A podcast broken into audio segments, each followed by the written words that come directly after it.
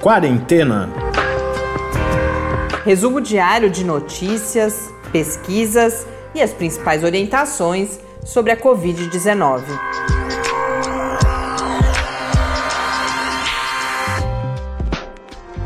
Quarentena, dia 44. Olá, bem-vindos a esse 44 episódio, episódio dos vizinhos. Daqui a pouco eu explico por quê. Eu sou Mariana Petson. E eu sou o Tárcio Fabrício. Bom, a gente, um dos vizinhos é o nosso entrevistado de hoje. Daqui a pouco eu apresento, mas a gente recebeu mais uma mensagem carinhosa de outra vizinha, a Heloísa, e eu faço questão de registrar aqui porque foi nossa primeira receita de pão, Tárcio. Uhum. Não tinha te contado ainda. E uma belíssima receita, não pela receita em si, que a gente não sabe ainda, a gente não fez o pão, faremos. E aí, quando a gente tiver feito, a gente compartilha a receita. Mas a Heloísa mandou um e-mail para gente com a fotografia de um caderno de receitas em que está colado um recorte de jornal do suplemento Mulher da Folha de São Paulo de 1982. Então, uma receita antiga, cheia de anotações nas margens. Das modificações. Um, é, de várias mudanças e uma que eu achei ótima, eu acho que esse pão promete, porque está escrito deu certíssimo, ponto de exclamação. Então, uh, linda imagem, depois quando a gente fizer o pão a gente compartilha a imagem também agradecer aí a Heloísa. E quem não sabe do que a gente está falando, Tárcio explica, a nossa pandemia. É isso aí, a nossa pandemia, o que, que a gente vai fazer? A gente está coletando receitas do pessoal que ouve a gente e a gente vai testar aqui em casa. E no final da história, a gente dessa quarentena, a gente vai falar quem foi o pão vencedor, hein? a nossa habilidade em fazer o pão não entra nessa equação. Ah, pois é, mas. As pessoas podem começar a mandar o pão para cá também. Pois é, né? seria melhor ainda. É, o Thais apresentou isso no sábado ou no domingo, a história da pandemia. É uma coisa que começou em Portugal e hoje em dia a gente vê no Brasil. As pessoas começaram a fazer pão durante a pandemia e a gente entrou agora na brincadeira também. E a gente tem duas outras ouvintes que falaram conosco via Castbox, que é um dos agregadores de podcasts. Então vai aí um abraço para Ana Carolina e para Esther Borges Silva, que deixaram um alô lá. E se você também quiser fa falar conosco, inclusive mandar a receita de pão o nosso e-mail é o podcastquarentena@gmail.com e o Twitter é o QuarentenaCast. E também nos agregadores eles têm campos para comentários, né? uhum. né? As pessoas têm cada vez mais falado conosco através desses espaços também. Daqui a pouco a gente fala sobre os números, situação cada vez mais preocupante no Brasil. Mas hoje também são várias notícias relativamente rápidas. O dia foi uh, cheio de informação. Ao longo do dia a gente foi tirando e pondo notícia na pauta. Então tem vírus no esgoto no Rio de Janeiro, autorização de testes em farmácias, pesquisa que identificou Covid no ar na China, vacina e o nosso entrevistado, como eu anunciei, nosso vizinho Davi, mas também é professor, Davi Sperling, professor do Instituto de Arquitetura e Urbanismo da USP, aqui de São Carlos que, junto com seus alunos, colocou no ar há alguns dias uma plataforma de colaboração nesse cenário da Covid-19, então em que as pessoas que têm algo a oferecer podem se cadastrar e aquelas que têm demandas também. Depois a gente explica melhor. Mas começamos então pelos números. Aqui no Brasil, o número de casos confirmados, segundo o Ministério da Saúde, subiu para 71.886 com 5.017 mortes. Isto é um acréscimo nas últimas 24 horas de 474 mortes. Já era esperado um número alto para essa terça-feira, porque há uma correção de números uh, tradicionalmente mais baixos aos finais de semana, por causa de registro, claro, não por conta do que de fato está acontecendo, mas mesmo assim, uh, Brasil entrando aí numa fase bastante crítica. Já é o nono país em relação ao número de vítimas fatais da Covid-19 E aí, olhando para uma outra plataforma não oficial, a Worldometer, que eu citei aqui ontem, que faz aí compilação de dados, já é o terceiro país, segundo essa plataforma, que eu repito, né, não, não é uma, uma fonte oficial de dados, mas é bem próxima da, da realidade, a hora que eu comparo né, com a Organização Mundial da Saúde, com o próprio Ministério da Saúde, é o terceiro país em termos de novos números de casos em 24 horas. Então a gente tem primeiro Estados Unidos, claro, depois, segundo a plataforma, uh, Reino Unido, e então o Brasil já seria o terceiro país com maior número de casos diários, o que mostra uh, que momento da pandemia nós estamos. Espanha Itália, felizmente, já entrando numa curva aí descendente, então o Brasil já tem mais ah, mortes diárias do que Espanha e Itália, e no total de mortes já é um número maior do que a China. Então acho que dá um, um quadro aí uh, bastante claro agora para que a gente possa inclusive compartilhar com as pessoas que ainda não, não, não têm consciência né, da gravidade do que está acontecendo.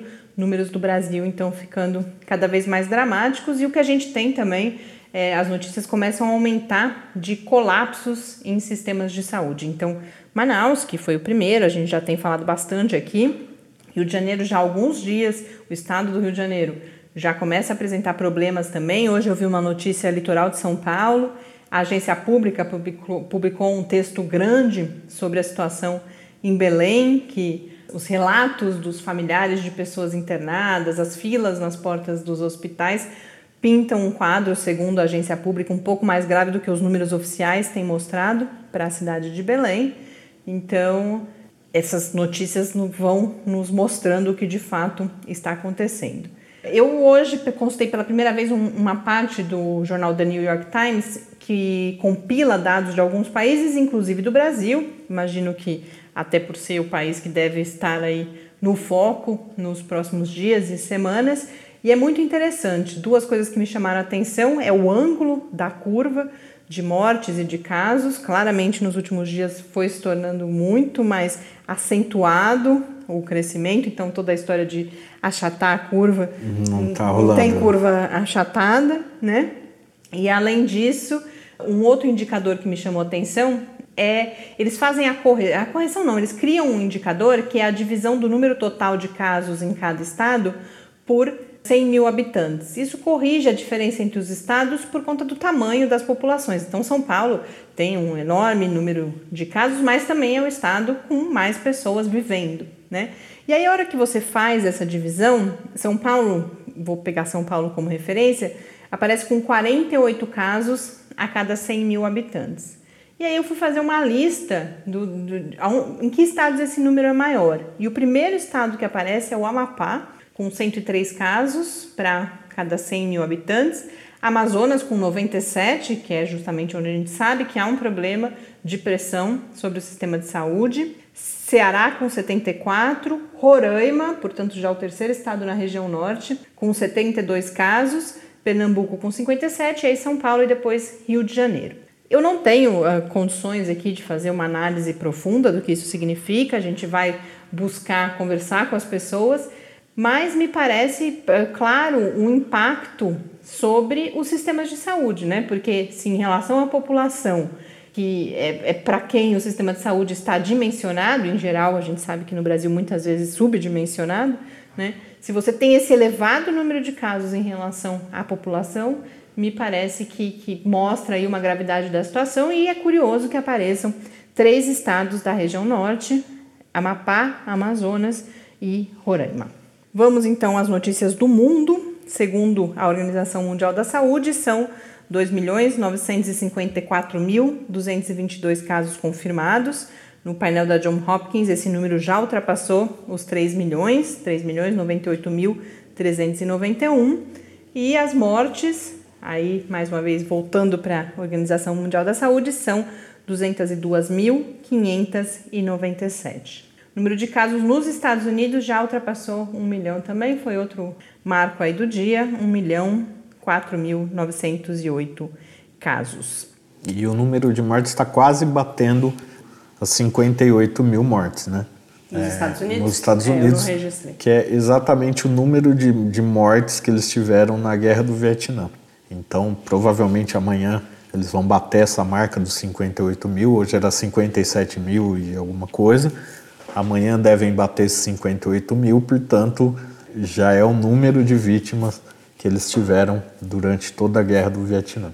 Bom, todo esse quadro dramático, a gente tem ainda algumas outras notícias preocupantes, mas algo que para mim causou um sentimento de esperança foi uh, a notícia falando que na China, em Wuhan particularmente, que é a província que teve o maior, onde tudo começou, que teve o maior número de casos, todos os pacientes internados já tiveram alta. Então, naquele momento né, da notícia, é, uh, mais ninguém internado com, com Covid em Wuhan. E na China, nas últimas 24 horas, apenas três casos, três novos casos de Covid foram registrados, sendo dois deles importados, ou seja, pessoas que adquiriram em outros países e chegaram à China, e nenhuma morte nas últimas 24 horas na China. E aí, essa matéria é, foi a matéria do Globo que eu vi, é, ela é ilustrada com uma foto de alunos, porque algumas escolas retornaram às atividades, em Pequim só as de ensino médio, e aí tem uma foto de uma sala de aula com os alunos ali na, de volta às suas mesas, o que por um lado dá um sentimento de retorno à normalidade, mas mais ou menos, porque eles têm protetores de acrílico né, ao redor de cada mesa e todos de máscara. Mas a gente percebe aí um novo momento para a China. É claro que todo mundo de olho para ver o que acontece quando algumas restrições começam é, a ser retiradas. E falando em restrições, o momento também é de relaxamento na Europa. A gente já tem aí alguns países uh, com previsão para os próximos dias de alguma retomada, né, Thales? É, pois é. A França, por exemplo, vai reabrir as lojas, vai passar a exigir o uso de máscaras no transporte público. Mas essa reabertura não vale para bares, restaurantes espaços culturais ainda. Por outro lado, a Alemanha, que já tinha dado uma relaxada nas medidas, pode rever essa posição. Por quê? Porque a taxa de contágio que eles divulgam, eles vão acompanhando diariamente e é determinada pelo Instituto Robert Koch, ela aumentou. O que, que essa taxa significa? Ela quer dizer o número de pessoas que alguém contaminado pelo vírus pode infectar. Essa taxa que oscilava entre 0,7 e 0,9 com as medidas de distanciamento mais duras, hoje chegou a 1. Então, eles já começam a repensar o relaxamento que eles já estavam adotando, algumas coisas que foram reabertas, tal, já começam a repensar se vão deixar acontecer ou se vão retrair de novo e começar a tomar as atitudes mais, mais radicais novamente. É só para acrescentar. Coincidentemente, eu tô lá no, num dos primeiros episódios, eu falei que eu ia começar a ler um livro sobre epidemiologia, tô lendo ainda. Daqui a pouco eu consigo falar um pouco mais sobre ele, inclusive nas dicas aqui. E coincidentemente hoje eu estava lendo sobre a taxa de reprodução, porque parece estranho falar, ah, ela muda, né? Parece que o vírus se tornou mais contagioso, mas ela não é, ela é uma composição de vários fatores, inclusive, por exemplo, das oportunidades de contágio, uhum. que é o que varia conforme você tem mais ou menos gente na rua e por isso que esse R, né, o famoso R, pode subir ou descer. Outros países que falaram em relaxamento, Portugal, para o começo de maio agora, mas ainda não detalhou, deve detalhar na quinta-feira. E a Espanha que divulgou já um plano bastante detalhado, em quatro etapas. Cada etapa é prevista para durar mais ou menos duas semanas. E etapas assim, o que, que abre, o que, que não abre, o que, que pode, o que, que não pode. Mas para passar para a segunda etapa, cada província tem que alcançar ali alguns indicadores. Então a gente vê também uma perspectiva aí bastante cuidadosa no caso da Espanha. Vamos então agora às notícias. Hoje o podcast provavelmente vai ser um pouquinho longo, como eu disse, tinha bastante coisa, várias delas rápidas, mas acho importante compartilhar, principalmente porque são temas que devem ganhar visibilidade nos próximos dias e tem alguns pontos importantes da gente saber desde já. Então, a Fiocruz anunciou hoje a detecção de coronavírus no esgoto no estado do Rio de Janeiro, mais especificamente no município de Niterói. Isso é um indicador de um elevado espalhamento do vírus. A gente já teve notícias semelhantes em outros momentos, em outras uh, localidades, mas é importante, é, por isso que eu quis trazer, destacar que isso não é um indicador de que as pessoas vão se contaminar através do esgoto. A capacidade de infecção não foi investigada, mas os próprios pesquisadores destacam que é bastante improvável que o vírus sobreviva em condições de infecção no ambiente uh, do esgoto, porque ele é bastante sensível a alguns aspectos ali. Então, uh, esse é um indicador principalmente de que há muito vírus numa determinada população. E por que Niterói? Não é porque Niterói está mais ou menos grave, mas é porque a condição do esgoto de Niterói permite a pesquisa. É um esgoto altamente tratado, 90% do esgoto de Niterói é tratado. Se você pegar um esgoto com excesso de contaminantes, isso inviabiliza a precisão das medidas que são feitas. Então, por isso que o, estudo foi realizado em Niterói, identificando então um espalhamento do vírus ali naquela região. Mas lembrando, embora não seja comprovado que exista a chance de contaminação desse vírus que está no esgoto e tal, é recomendado que as pessoas que trabalham em estações de tratamento de esgoto, que têm contato, que trabalham próximos às redes de, de captação, etc., que tomem cuidado, que utilizem EPIs, etc.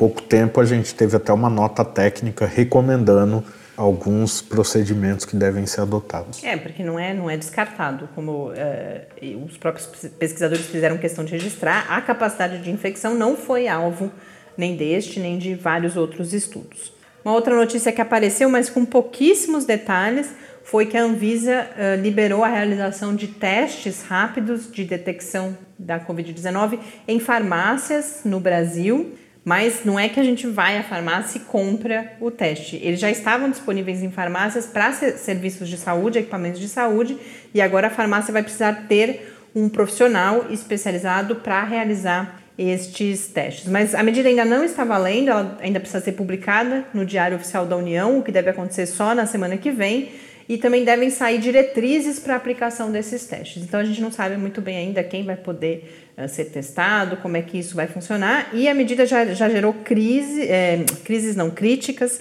de algumas associações médicas. Então a gente acompanha nos próximos dias o que, que vai acontecer em relação a isso. Uma outra pesquisa que deve alarmar as pessoas e que começou a ser divulgada hoje foi um estudo publicado na Nature sobre a detecção do vírus, né, causador da Covid-19, no ar em Wuhan, na China, em áreas de ou dentro ou próximas a dois hospitais. A forma como isso foi noticiado aqui no Brasil, particularmente um dos veículos que eu que eu verifiquei me preocupou um pouco, porque o texto no Globo, mais especificamente, começa com: descoberta mostra que o risco de contágio é substancialmente maior. E eu acho que isso tende a gerar algum pânico. É importante a gente notar, a principal conclusão do estudo, eu já conto mais sobre ele, mas a principal conclusão é que ele reforça a importância das medidas de desinfecção de superfícies, né, particularmente hospitalares, e da ventilação, porque ainda não há um resultado conclusivo sobre a.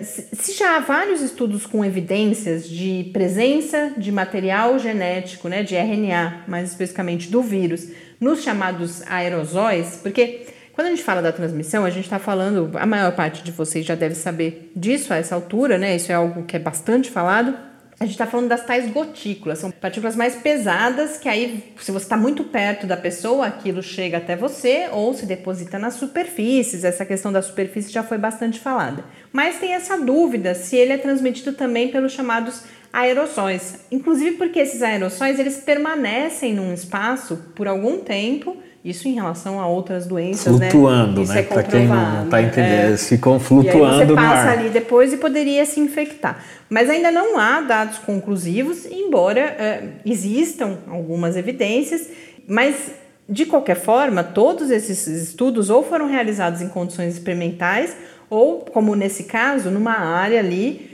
com uma área hospitalar, né, que está tra estava tratando os doentes com Covid-19. Então, uma situação então, você tem um, um grande número né? de casos de pessoas com, com o vírus circulando por ali, né? É, e aí, o, o que, que eles detectaram? A maior presença foi no banheiro dos pacientes. Então, as áreas com pacientes até que não apresentaram grandes concentrações, mas no banheiro eles identificaram isso porque os banheiros eram menos ventilados na área onde os médicos faziam a remoção dos seus equipamentos de proteção individual, então a gente sabe disso que tecidos com muito, muito material viral, a hora que você chacoalha, esse, esse vírus vai para o ar, isso já tinha evidências também. E nas áreas externas, eles só identificaram em duas áreas, mas com áreas que tinham bastante, eh, um, um elevado número de pessoas circulando. Então ali pode ser que esse vírus estivesse não por conta do hospital, mas sim por causa de muitas pessoas infectadas circulando por ali.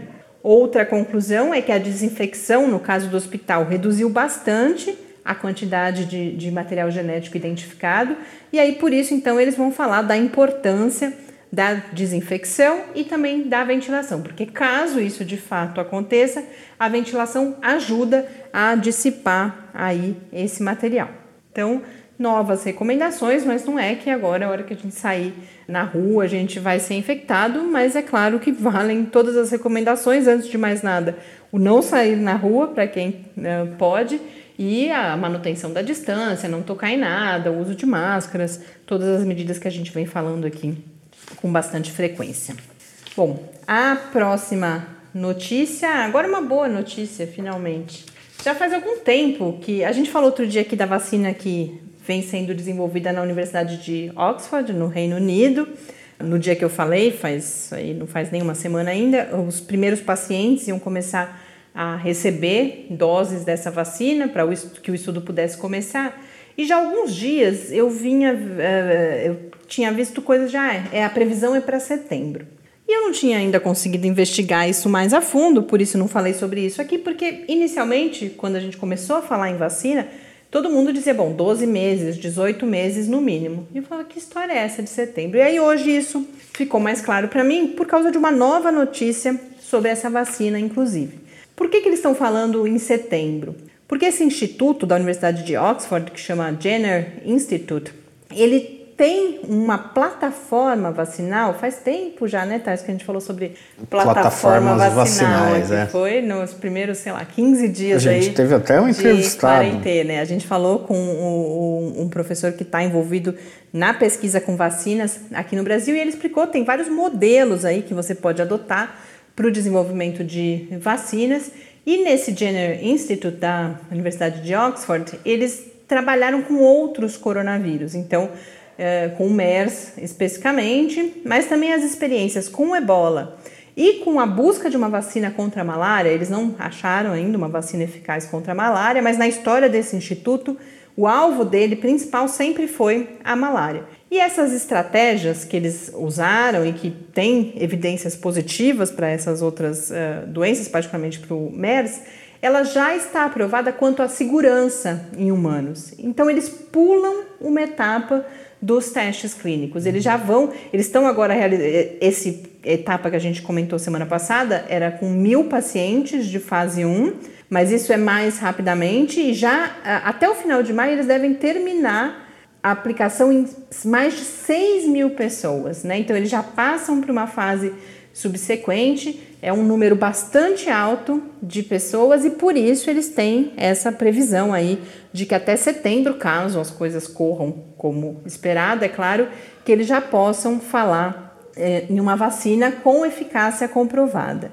E aí, nessa matéria que eu vi sobre isso, eles falam que se houvesse, bom, primeiro, se a vacina, se eles alcançarem de fato esse resultado que mostre a eficácia da vacina, se houver uma aprovação emergencial, a expectativa deles é que eles já tenham os primeiros milhões de doses. Agora, a grande novidade do dia mesmo foi a divulgação de um resultado realizado, de um estudo realizado com essa vacina. Aí, nos Estados Unidos, um laboratório dos Estados Unidos inoculou essa vacina em março ainda em seis macacos. E aí, esses macacos eles foram expostos ao vírus em altas concentrações. Já havia antes evidências de contaminação de macacos pelo vírus e eles se mantêm, mais de um mês depois dessa inoculação, eles se mantêm saudáveis. É claro que isso não, não comprova nada em relação a humanos, mas é visto como mais uma notícia positiva, considerando essa vacina que está sendo desenvolvida em Oxford. Uma outra vacina, uma companhia chinesa, já tinha também alegado que macacos é, inoculados estavam protegidos. Nada disso ainda foi publicado, são só relatos dos cientistas envolvidos. Mas, é, digamos que são notícias auspiciosas. O grande risco, isso a gente comentou outro dia, é que essa vacina não encontre mais pacientes suficientes para testar a sua eficácia. Porque como que é feito o estudo? Você aplica placebo e vacina, e aí o número de pessoas que receberam placebo infectadas precisa atingir a marca, não é isso não é, é para qualquer estudo, é o desenho desse estudo. 12 vezes mais pessoas que receberam placebo infectadas do que as pessoas que não receberam. Lembrando que isso não é um desenho de estudo em que as pessoas são propositalmente infectadas, elas voltam para suas vidas uh, não normais, né? Porque com as restrições todas. E você tem que esperar elas se infectarem naturalmente. Né? É, então, é, isso pode, como o número de casos no Reino Unido já começou a, a, cair, pode ser que não dê tempo, mas aí eles têm planos de testar em outros países. Mas essa agenda aí para setembro é considerando que ainda seja possível realizar o estudo nos Estados Unidos, no, no Reino Unido. E é isso que agora então eles estão correndo aí para ver se dá tempo. E eles têm parcerias com várias companhias já que já estão preparando plantas, porque isso também a gente já falou aqui no, no quarentena. Os especialistas defendem que a gente, mesmo sem uma vacina já comprovada, é preciso iniciar um escalonamento aí da, da capacidade de produção, senão vai demorar muito mais para que todo mundo possa ser vacinado. E eles têm várias parcerias, inclusive com um instituto na Índia, que aí curiosamente eu vi uma outra matéria hoje falando que a Índia é um dos maiores produtores de fármacos e de vacinas em todo o mundo. Então a Índia tem um papel importante aí no momento em que a gente felizmente tiver essa vacina pronta ou essas vacinas prontas, é importante que sejam várias, inclusive, e a gente precise produzir rapidamente. Bom, agora falta só a nossa entrevista de hoje, mas para a gente dar uma respirada também, vamos saber o que, que o professor Bernardino tem para nos contar. Perguntas e respostas sobre a Covid-19. Professor Bernardino, quanto os números de casos confirmados e de mortes no Brasil são um retrato da situação atual. Na ausência de indicadores melhores, como nós podemos acompanhar a evolução da pandemia no nosso país e conhecer a situação, por exemplo, em relação aos sistemas hospitalares? A melhor estratégia para conseguirmos um bom número confiável para fazer todo o acompanhamento e a vigilância seria a termos um, uma alta cobertura de notificação epidemiológica e, ao mesmo tempo, é, testes que ajudam a fazer essa notificação epidemiológica.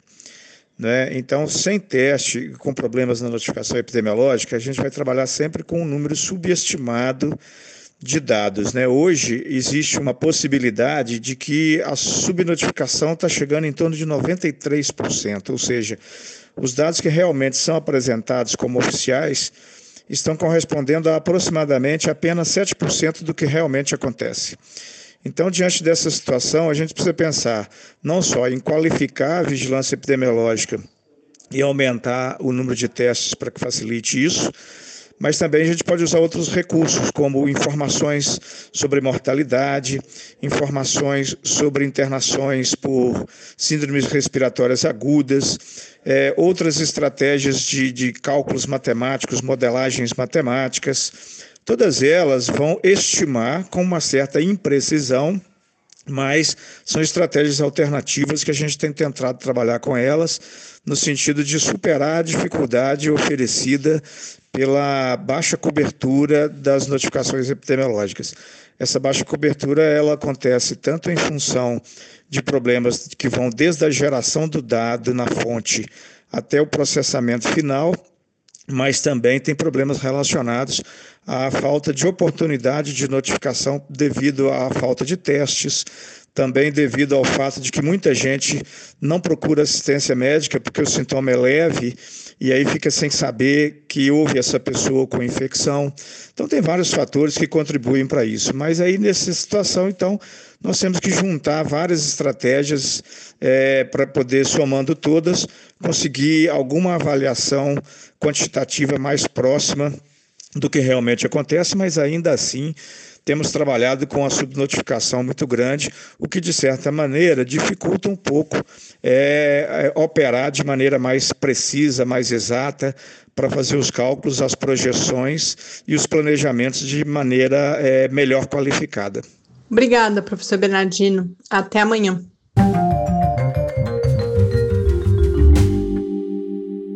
Eu pensei agora que faz tempo que a gente não apresenta professor Bernardino, talvez alguns ouvintes não saibam quem é nosso parceiro aí nesse quadro de perguntas e respostas que a gente traz diariamente ao Quarentena. O professor Bernardino é professor aqui no Departamento de Medicina da UFSCar e tem colaborado com a gente desde o início, não só com esse quadro, mas sempre que a gente tem alguma dúvida. E esse é um quadro que existe em vídeo também com uh, interpretação em Libras, uh, língua brasileira de sinais então, quem quiser conferir, isso está disponível nas redes aí no, no Facebook, também no site do Lab, que é o www.lab, com i no final,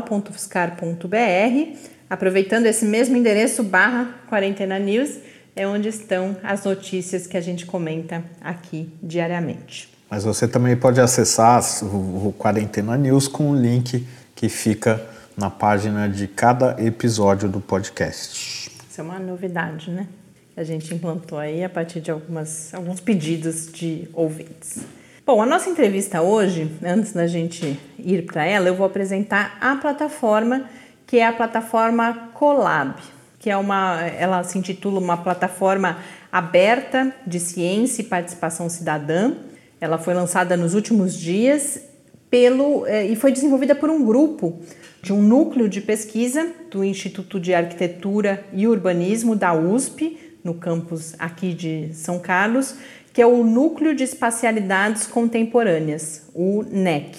E o que é essa plataforma? Ela, ela surge, depois o nosso entrevistado de hoje vai falar mais sobre ela, mas ela surge uh, de um, uma intenção, de um objetivo de conectar pessoas ou instituições que tenham algo, algum serviço, algum bem, alguma competência, alguma habilidade a oferecer nesse contexto da pandemia de Covid-19 e pessoas que tenham demandas.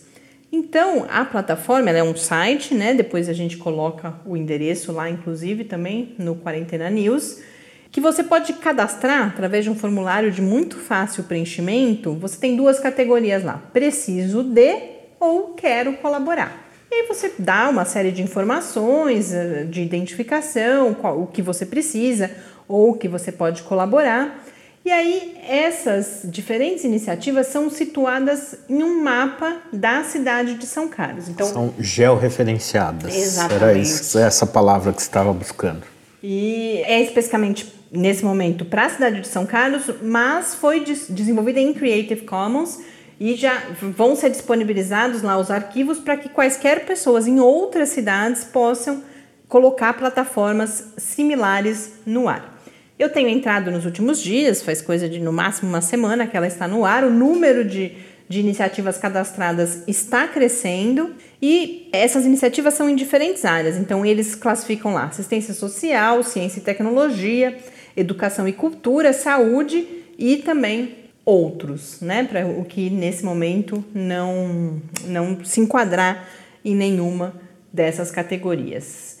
Mas então vamos agora acompanhar o que o professor Davi Sperling, do Instituto de Arquitetura e Urbanismo da USP aqui em São Carlos, nos conta sobre a Colab.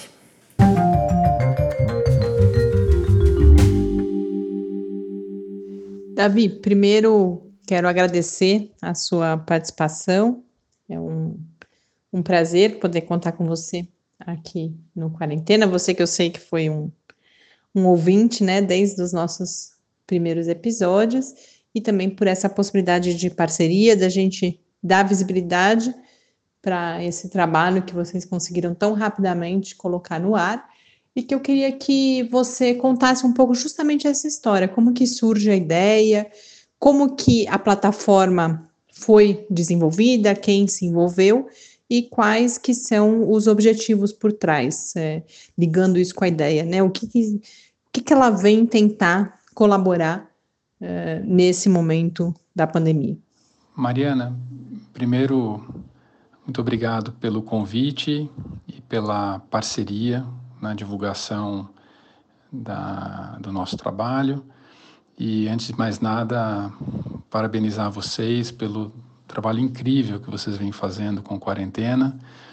Eu e, e nós em casa somos ouvintes assíduos de vocês e tem sido tem sido melhor enfrentar a epidemia é, com a companhia de vocês, ouvindo quase que diariamente as informações que vocês trazem.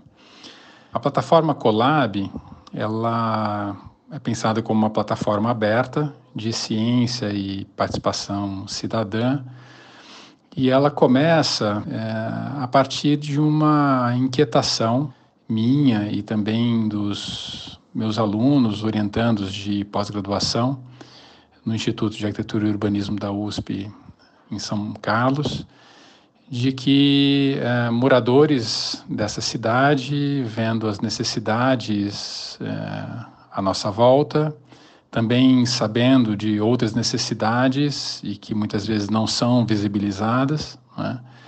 também o interesse nosso, o interesse de pessoas à nossa volta de colaborarem, de tentarem minimizar os efeitos da, da epidemia, quaisquer que eles sejam, seja numa esfera mais pontual, local ou numa esfera mais sistêmica, né, utilizando de expertises um pouco mais complexas.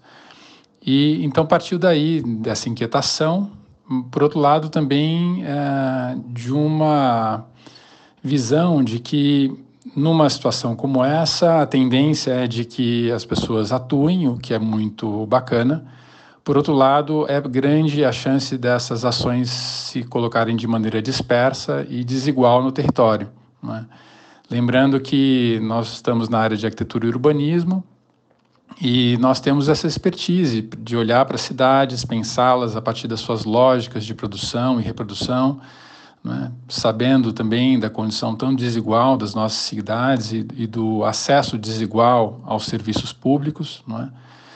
É, então, sabendo que sim, há pessoas com mais voz, com mais visibilidade e pessoas com menos voz e com menos visibilidade, e é importante atuar de forma que, então, é, primeiro, é, que a gente conseguisse dar visibilidade para as demandas existentes.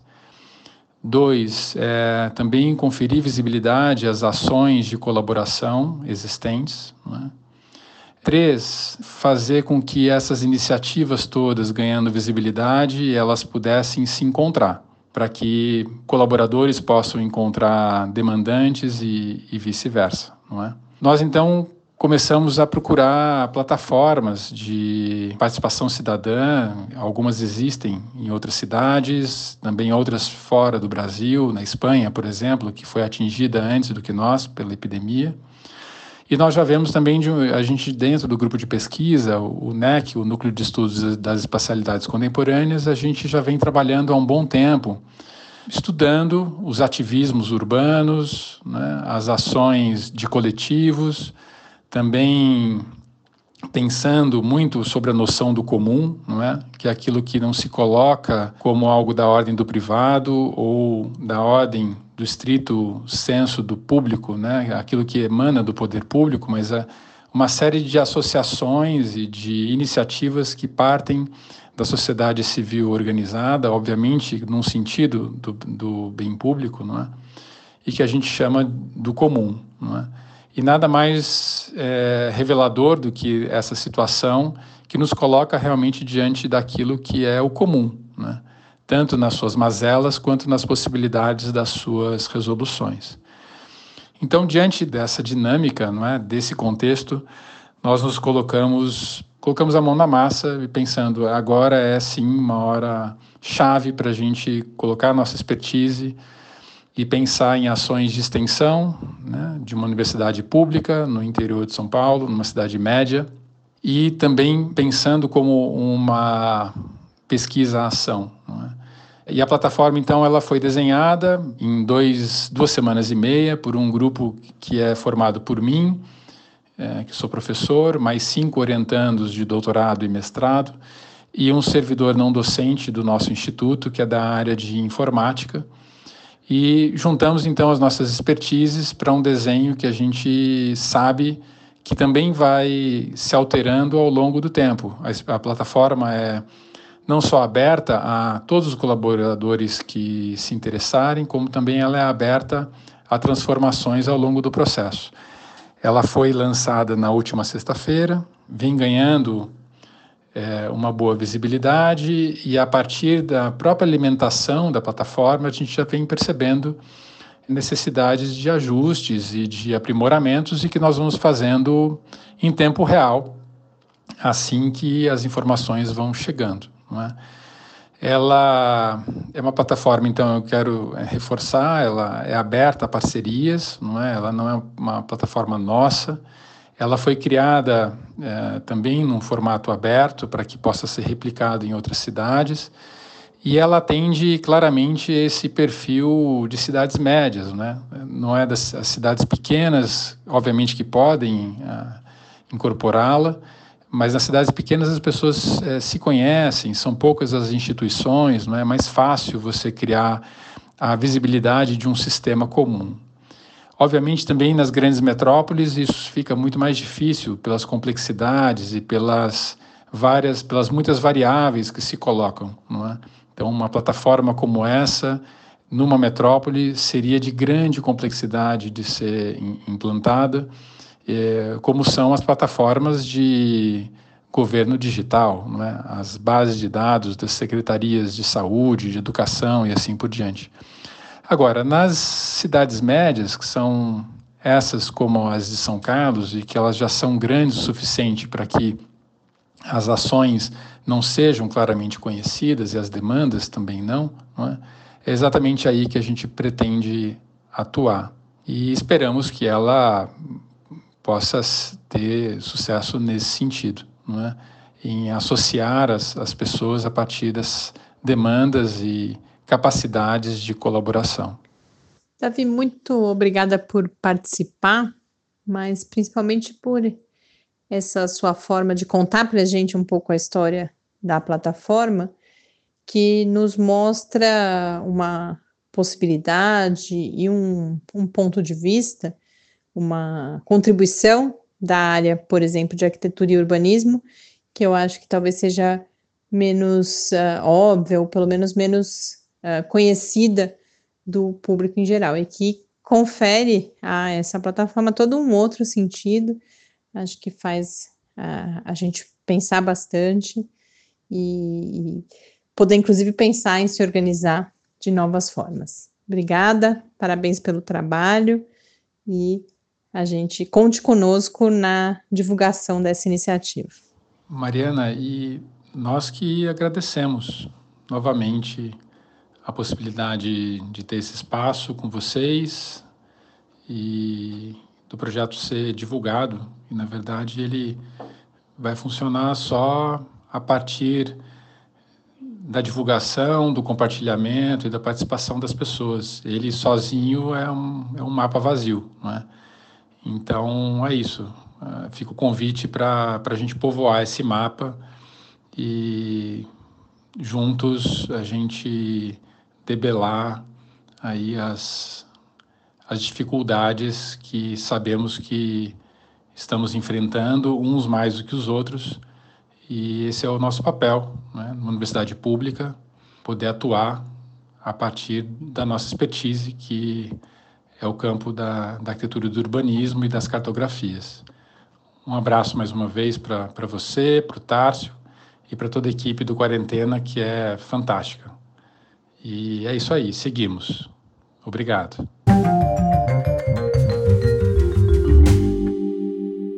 É interessante destacar, né, para mim chama bastante atenção, essa relação que é feita entre arquitetura e urbanismo, espacialidade, território e essa organização dos serviços. Não seria uma ligação tão óbvia da gente fazer? Então, é, a gente achou interessante trazer essa entrevista, porque além de conhecer a plataforma, então quem é de São Carlos pode participar, quem não é de São Carlos pode entrar em contato para pedir esses arquivos, e implantar, orientação né, e implantar cidades. nas suas cidades, mas também é algo que evidencia aqui a contribuição de uma outra área do conhecimento ao esforço, nesse caso colaborativo, né, de enfrentamento à Covid-19. E eu queria destacar então aqui para finalizar a importância de dois aspectos que o Davi menciona na entrevista, mas que a gente conversou também sobre isso.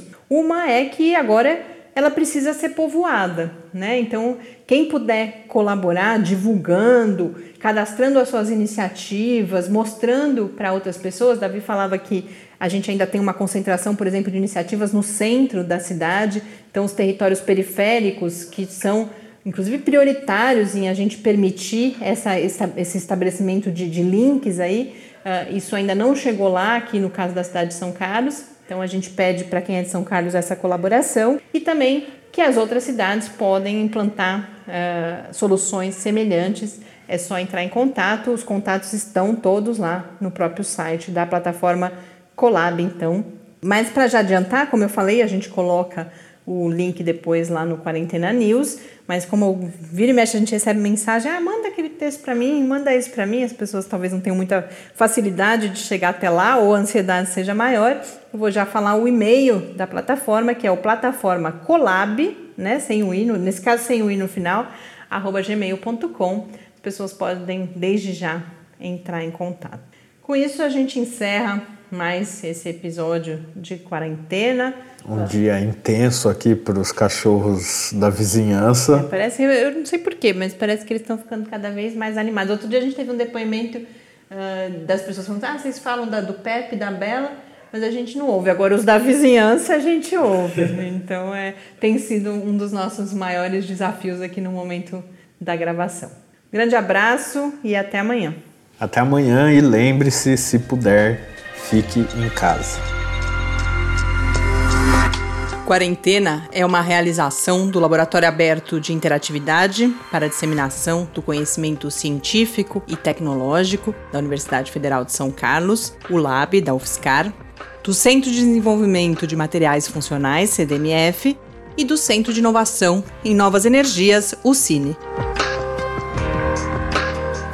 Pauta, produção e apresentação: Mariana Pezzo e Tárcio Fabrício. Arte e design de Henrique Mateus. Desenvolvimento web, Eduardo Martins. Edição de áudio, Lucas Stefanuto. Apoio Fundação de Amparo à Pesquisa do Estado de São Paulo.